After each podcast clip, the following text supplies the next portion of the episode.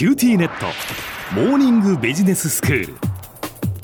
今日の講師は九州大学ビジネススクールの村藤功先生です。よろしくお願いいたします。よろしくお願いします。先生今日はどういうお話ですか？今日はね今年度の短期エグゼクティブプログラムの紹介をさせていただきたいと思うんですよ。はい。あの毎年行っているプログラムですよね。はいあの九州大学ビジネススクールとしてはですね2010年に短期エグゼクティブプログラムを始めたんですけども、ええ、去年の2020年までね182名の卒業生を出してであの今年度は12回目をやると、はい、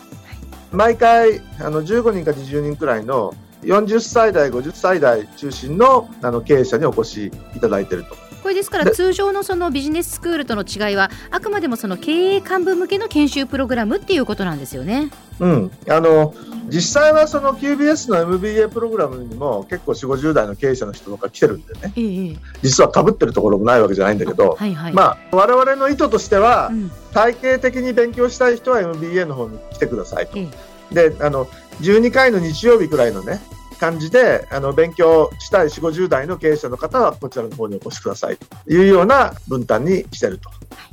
えーと、短期エグゼクティブプログラムの特色として視察旅行ってのに行くんですよ。はい、でこれあのバスに乗って一緒に行ったりするとねあっという間にみんな仲良くなってあのいただけるんでコロナで今その海外視察ってあのやりにくいんですけどあの視察そのものはね国内にしてもあのぜひやりたいというふうにあの思ってます。それからあの個人プロジェクトっていうのがあってねえー、これはあの3回の指導会を経て最終日にあのプレゼンするというものなんですけど、これもこのプログラムの特色の一つです。はいで、その12回で一体何するのかということなんですけども、最初にですね、経営っていうのは、経営環境の変化に合わせていろいろやらないとね、経営環境が変わってんのに同じことをやり続けると企業を死んじゃうと。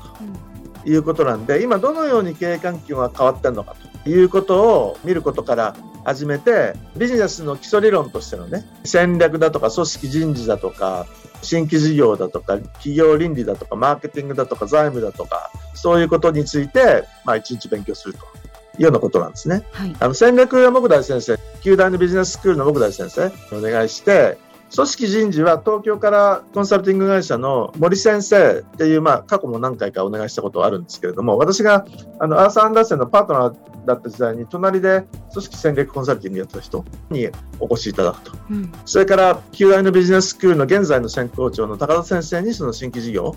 をどうやって作るかという話をしてもらったり、それから企業倫理について平野先生、これも旧大のビジネススクール、えですけれども、にお願いするとか。それから、今年から来ていただいた広垣先生にあのマーケティングをお願いしたり、あの私が、えー、財務をお話ししたり、それから小木先生っていうのは去年の10月からお越しいただきましたね。はい、小木先生ってもともとあの経産省の官僚だったんですけども、ある日民間企業もいいかなと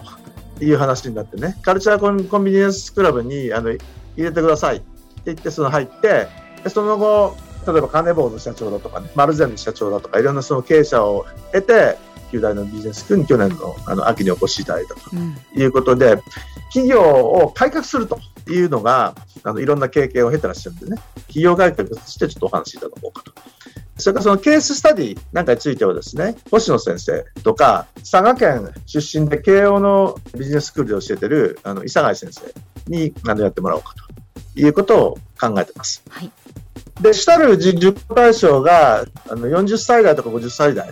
30代くらいでもいろんな理由があってあのお越しいただくこともあるんですけども、まあ、中心は4、50歳代の方々なんですよ。うん、あの皆さん4、50代になるとですね、なかなかあの人のお話を何時間も聞くみたいなことは得意じゃないんですけれども、あのグループディスカッションをできるだけ早く始めて、でみんなであのディスカッションをし始めるとね、うん。それはそれでなかなか自社の研修と違ったね、いろんなところから来る方がいろいろ言い合うという意味ではとても勉強になるということになります。はい。それでそのさっき言ったね、その特徴としての視察とか個人プロジェクトなんですけども、うん、視察が例年はアジア視察をやるわけですよ。はい。ところが去年からこうなっていうことで、去年何したかっていうと、アジア視察じゃなくて、国内視察に変更したと。はい。小浜さん、横町未来プロジェクトって知ってます？横町未来プロジェクト。横町未来プロジェクトっていうのはね、うん、糸島市だとかね、福岡県の西区あたりでね、福岡トヨタさんあたりがスポンサーになって、まあ、旧大とか糸島市だとかいろんなとこと連携しながらね、やってるプロジェクトなんですけども、うん、自動車産業って今すごい変わりつつあるでしょ。はい、あのケースだとかマースだとか、それからガソリン車が電気自動車に変わりつつあるとかね。はい、みんないろんな実証実験あのやってるところなんですよ。で、そこで、あの、ワーケーションって言ってね、今宿の駅の近くにね、シェアオフィスみたいなのを設けて、で、東京のサラリーマンがそこ来てその仕事すると。で、ちょっと飽きると、トヨタさんが作ってる一人乗りの自動車があってね、これに乗って、糸島半島を巡って、ちょっとカフェでランチして帰ってくるみたいなね。あの、そういうのやってるんですよ。で、せっかくなんでちょっと見に行って、一人乗り自動車に乗ってみたりとかね。それから、ドコモさんが 5G ラボってのをやってるね。今その 4G からあの 5G に変わるところでしょ？はい。で、5G で一体何できるのと。で、みんななんかその、えー、AI とか IoT とかね、それからそのデジタルトランスフォーメーションとかやんなきゃいけないんだけど、一体何するのみたいなね、ことがよく分かんなかったりするでしょ？それで 5G でこういうのができますよみたいな、そのバーチャルリアリティだとか、 augmented reality とかね、メガネかけると見えないものが見えちゃうみたいなね、そういうのみんなで見に行ったりとか、っていうのをやってたんですね。なるほど。で、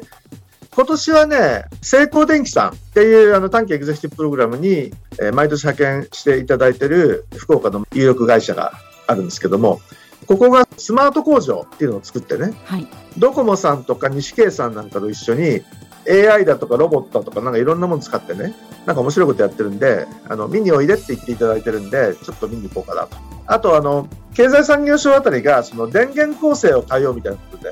なんかその化石燃料の石炭、石油、LNG あたりを減らして再生可能エネルギー増やそうとかね、2030年までに6.5トンくらい CO2 減らさなきゃいかんというんで、電力業界以外でもね、みんなで CO2 削減プロジェクトに取り組まなきゃというんで、そういうことやってるとこちょっと見に行こうかなとね。まあそういうこと考えてるところです。はい、まあ、あの、短期エグゼクティブプログラムにつきましては、旧大のビジネススクールのホームページのところの、あの、社会連携だとかね、パッツニューというあたりに、募集要項みたいなものは載っけてあったりするんでね、ご興味ある方はご覧いただきたいというふうに思ってます。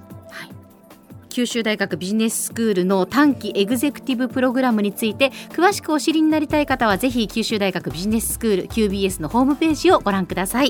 今日の講師は九州大学ビジネススクールの村藤勲先生でした。どうもありがとうございました。どうもありがとうございました。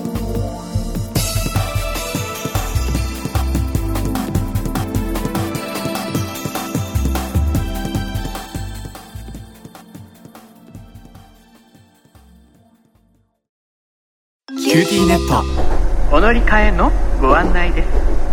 毎月のスマホ代が高いと思われているお客様 QTモバイルにお乗り換えください。あなた乗り換えるわよ。お父さん早く。乗り換えるなら今格安スマホの QTモバイル